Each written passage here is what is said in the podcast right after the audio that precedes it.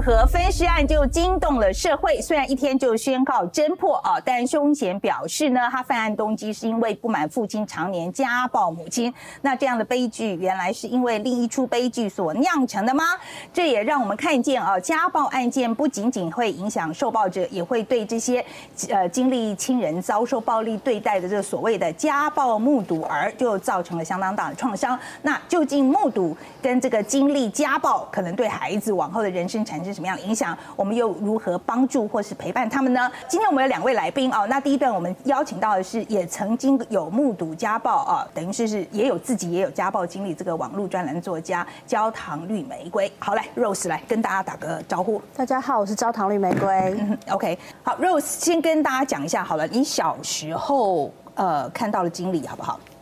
小时候看到的经历啊，应该是说我大概两岁的时候就很有那个画面的记忆。然后小时候就是看到常常父亲就是打妈妈，然后也不知道为什么要这样做。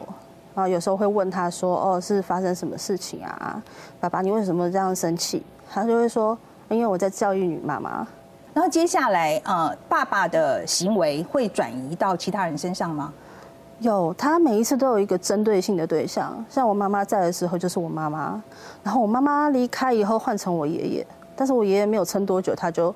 也是离开了，然后就换到他的小三，然后换到小三以后，隔了很多年再换到我。嗯，我觉得当然家暴有一些刻板印象了哈，是然后可是我觉得呃，而且我听说爸爸其实不是在酒后会做这样的行为，对不对？他其实都是清醒的。我爸比较特别，是他跟一般家暴的印象不一样。家暴印象一般有酗酒嘛、贫穷啊，或是碰到挫折等等，或是低学历。我爸完全不是，我爸是有高社会地位，然后高知识水准，所以就学历嘛。然后他又有钱，他又没有碰到挫折的情况下面，他就是呈现一个唯我独尊的一个态度。那你是在什么时候？你说爸爸其实很宠你的，那你是在什么时候开始发现说，呃，其实爸爸这个行为其实是不对劲的？我觉得应该是从妈妈被打那个时候开始，就觉得哎，怎么怪怪的？但是因为那时候从小被灌输的价值观就是爸爸在教妈妈，所以那时候只是感觉到家庭气氛非常紧张，没有感觉到是不对的。然后等到我妈妈离家以后，这些事情就开始发作在我们身上的时候，就有感觉到这种好像好像跟别的家庭不太一样。你什么时候确定说这个是有问题的？因为家里这些事情，我大概小学的时候就开始，我大概小一、小二就自己去敲那个辅导室的门，我就直接跟老师讲说，我需要跟人家聊聊天，因为你跟同龄的没有办法讲这些事情，然后你又不可能跟爸爸之间，对，所以大概到了我念中学的时候，然后学校发那个一一三小卡，因为那时候一一三才刚刚开始，然后我就哎对那个小卡上面那些就是。提醒的时候，发现，哎，怎么跟我家一模一样？啊，然后很不幸的就是，我大概拿拿到一个礼拜左右，我就必须要用到那张卡。嗯你说离开是在什么时候发生的？大二，大二的时候，那时候你几岁？我大二二十五岁，二十五岁。为你为什么会下定决心离家呢？那一次，那时候他是拿我的证件要去做贷款，他是觉得说应该要买下我们现在的房子，我们会日子过得比较顺一点。但是我那时候觉得我才大学生，你用我的名字贷款，那万一发生什么事要我扛，然后再来就是那个房子有有些问题，所以我就就反抗啊，我就跟他讲说，这我没有办法接受，而且你这样私自拿我的证件去贷款，都没有跟我讲一下，然后我还特地特地写了很长的信给他。对，因为我不敢直接激怒他。嗯，就那时候他看了信要打我，那我就决定就是趁我要上课的时候，我就说哦，把我去上课了，然后我就离开。他然后后来有有没有找你呢？找我找的非常可怕，找我已经找到我去的唱片行，我去的各式有可能去的店，他就去发那种家书，搞得我非常难堪。然后也到学校去闹过，然后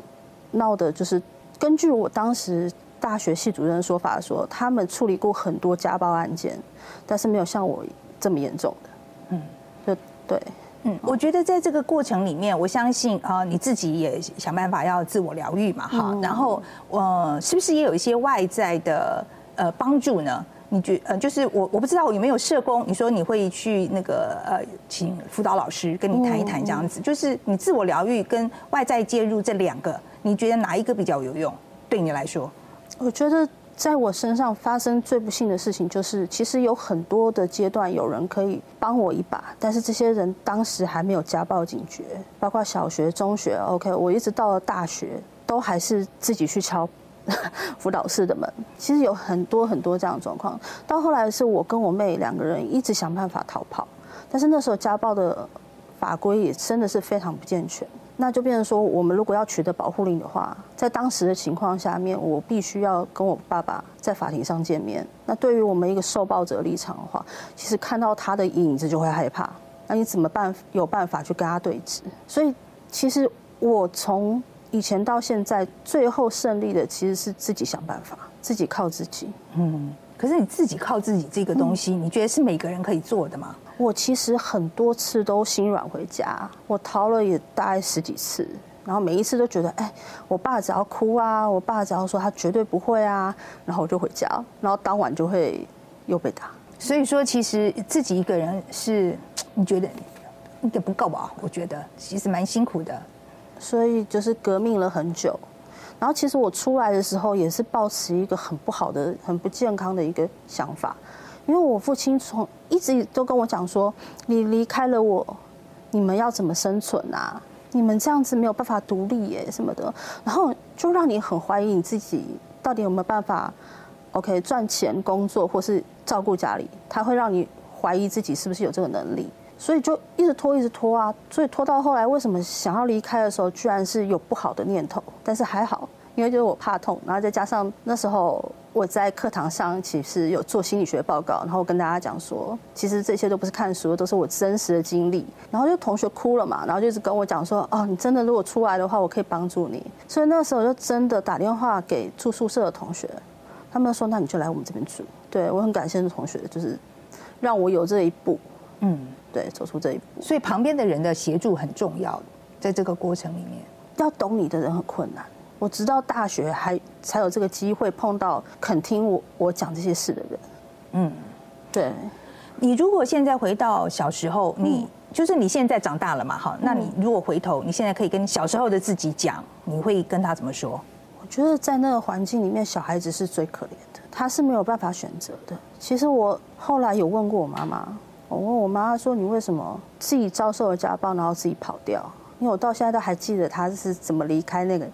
离开家里的画面，他跟我讲说她去买个菜，他就再也不回来了。我妈居然跟我讲说：“我怎么知道你爸会打你？如果说你是受暴者，不管是妈妈还是爸爸，真的要有那个勇气去对抗这件事情，你一定要把你孩子带走，因为会打人的人他就是惯性家暴，他会转移到他的其他的对象，那你把孩子丢在那边，其实就是会复制这样的行为。”嗯嗯，我在妈妈离家之后，你有没有去找过她呢？妈妈离家之后哦，我爸那时候采取一个比较极端的态度啊，就是不让我妈妈跟我们见面啊，然后所以就变成说很难。然后后来我再见到我妈妈的时候，已经就是没有亲情的感觉。我妈妈比那种隔壁的阿姨都还冷漠。嗯，中间隔了多久？其实一直都有断断续续的联络，但是我记忆比较深刻的时候，是我十八岁的时候，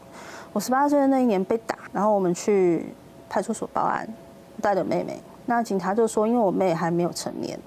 所以她不可能不能跟我一起，除非你妈妈出面。就我妈来了以后，她居然塞两张三温暖券给我们，她说：“那你带妹妹去过夜。”但从那时候开始，我就不太想跟她联络。嗯，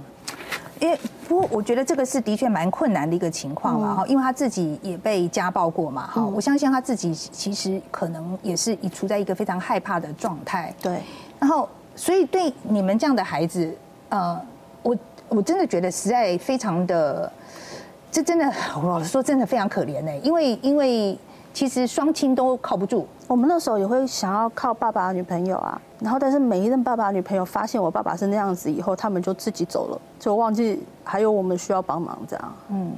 所以大人都靠不住，对，靠不住，对，基本上大人都靠不住这样子。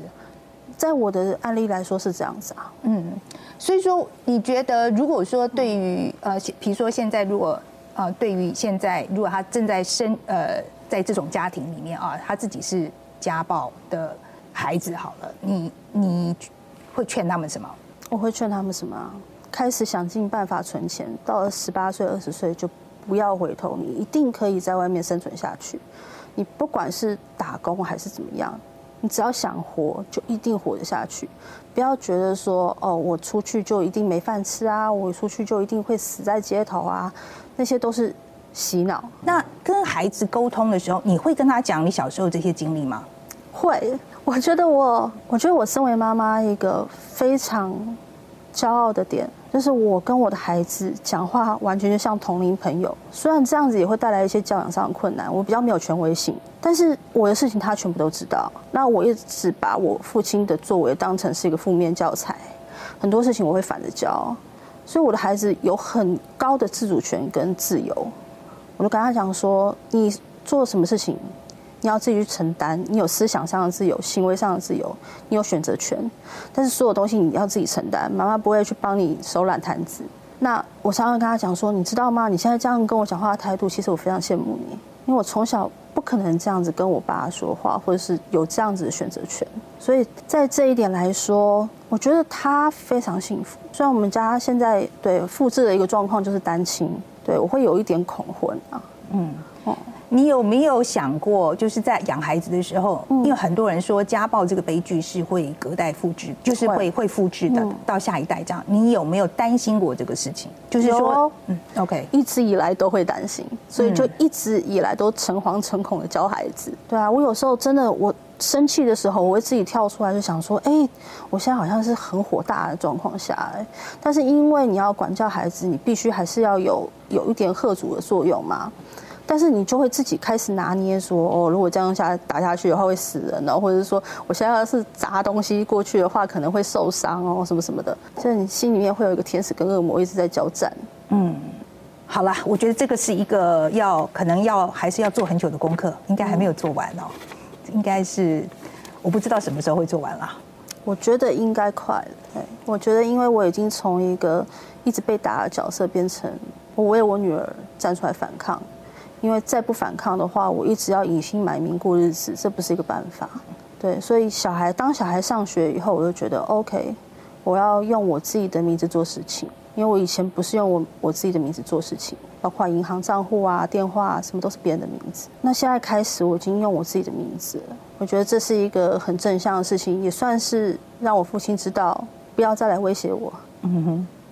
好，今天非常谢谢 Rose，谢谢。嗯哼。我们今天谈的是家暴目睹儿啊这个问题，然后我们今天特地请到的是这个临床心理师曾心怡，来，心怡跟大家先打个招呼。范姐好，各位观众朋友大家好，我是曾心怡临床心理师。好，先先跟大家讲一下好了，就是这个家暴目睹儿啊，跟一般的家暴受害者，嗯，他们根本上的不同在哪里？嗯。我们现在很多人会去听过所谓的创伤后压力症候群，可是我们现在 PTSD 对，现在针对这一群所谓家暴，或是我们在讲持续受一些负向经验的孩子，吼，会有一个新的诊断名词，吼，它会在新的诊断系统里面，也就是明年会上市的诊断系统里面，叫做复杂型的压力症候群，哦，应该说复杂型的创伤后压力症候群。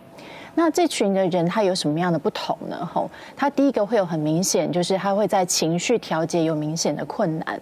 他可能在长大之后，突然就在某一个时间点，他就突然涌上了一种恐惧、害怕。自责，或是觉得自己很糟的感觉，可是他觉得莫名其妙，因为他觉得生活上现在明明就是很平静的，为什么他会突然有这样子的感觉？吼，所以第一个是这种情绪调节的困难，所以他是突然有这样状况，所以他以前可能很长时间没有这个现象，但是会突然冒出来。他以前很长一段时间这个状况，可是当他以为他离开了这样子的原生家庭，他进到了一个新的环境，甚至是他进到了一个他的婚生家庭之后，可是他会觉得他现在生活。上明明没有这些过去对他家暴的人，可是他会在某一个时刻里面，我们在讲说这是一个经验重现吼，他就突然这些情绪的感觉涌上来了。那是因为我们的大脑会把这样子的情绪感觉给记住。那这个记住的感觉，我举个例子来讲，曾经就会有个案跟我讲说，他只是看到那一张红色的沙发，他想起来过去他看到他的妈妈在那个沙发上被打。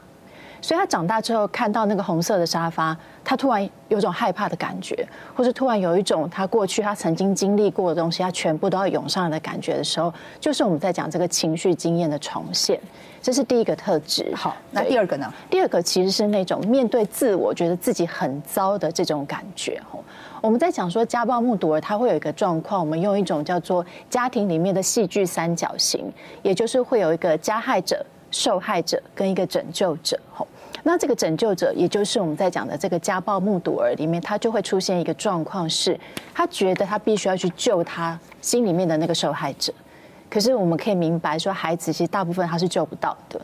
所以这种自己想要救，可是救不到，又会有一种感觉，是我好像生下来的功能，就是为了去拯救这个受害者的时候，他面对自我的感觉，其实会非常的脆弱跟矛盾。他今天去拯救了，比如说是妈妈，好，比如说妈妈被打，他拯救他，他觉得自己有用了。可是当他救不到的时候，他的自我形象就非常的矛盾，就是我怎么那么没用？所以第二个特质就是他的自我的概念会非常的不稳定。嗯，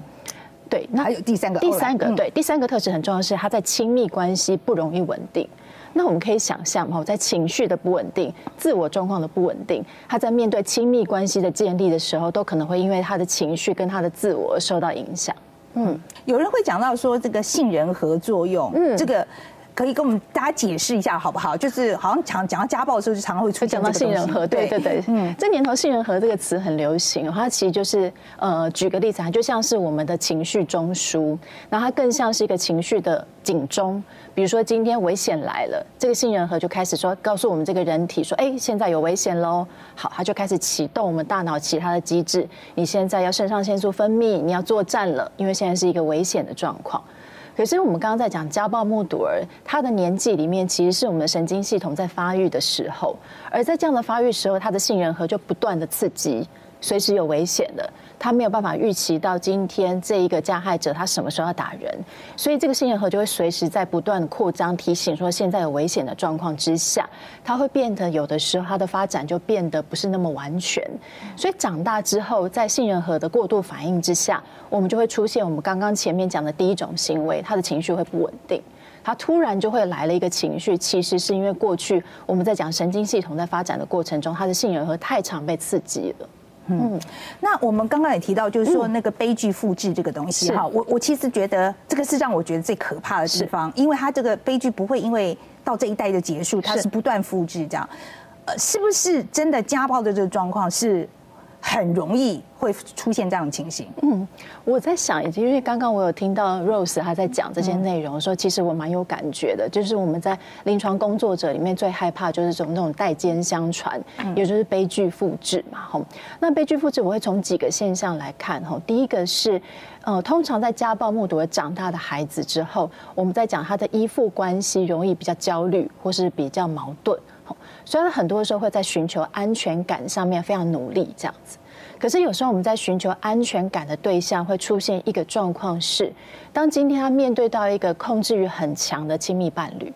我有的时候我们会觉得这个控制很强，好像他很爱我，好像他不会离开我，他才要这样子对我。我们会把安全感跟对方对我的控制结合在一起的时候，我们很容易成为那个承担者。我为了要留在这个安全的关系里面，但是我承担了那些控制，可是这些控制的手段往往是有点危险性的。吼，那第二个部分其实是我们在讲呃这个创就是悲剧复制的状况之下，我们刚刚前面有提到说这些呃复杂型压力症候群的人，他们情绪容易不稳定。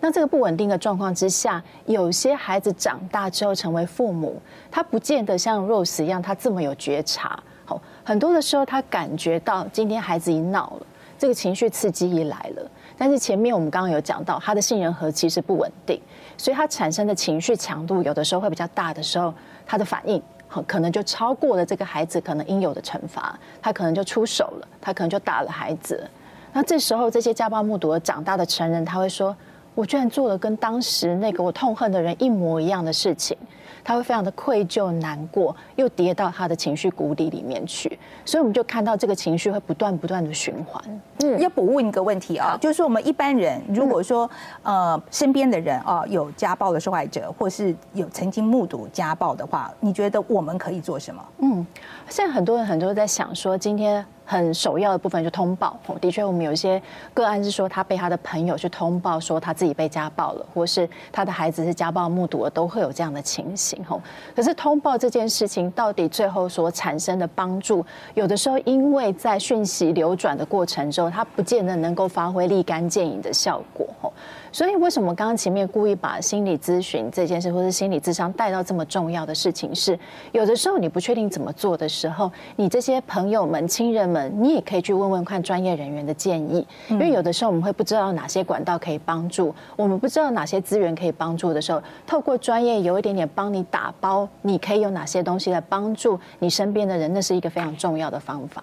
咨询一下专业人士，嗯，然后再做下一步比较好。同时，我们要想办法去安顿这个当事人的心情哈，因为当当事人的心情，不管他今天是目睹儿，或是他可能是承受家暴的人，他的情绪都处在一个非常动荡的状况。可大部分人不太会安慰这样子的人，都会觉得说：“你今天有任何不好的念头，你不要这样子想。”好，可是这个安慰的方法通常没有用的吼，所以我觉得很重要的是，大众也要学会安慰的方法。那所谓的安慰方法，简单来讲就是，哎，其实你这些心情，要是我是这样，我大概会跟你一样，哎，你要不要多多说说看这些心情？吼，可情绪这件事，就是你慢慢讲，慢慢讲，慢慢讲，它就会稳定下来对，所以除了咨询专业人员之外，我们怎么学会一套跟这些受伤的人说话的方式也非常重要。嗯，所以就是不断的去回应他的心情，同理他的心情。嗯，要。很会聆听，对不对？对，是聆听的艺术，这样。真的，今天今天非常谢谢心怡，谢谢谢谢谢范姐。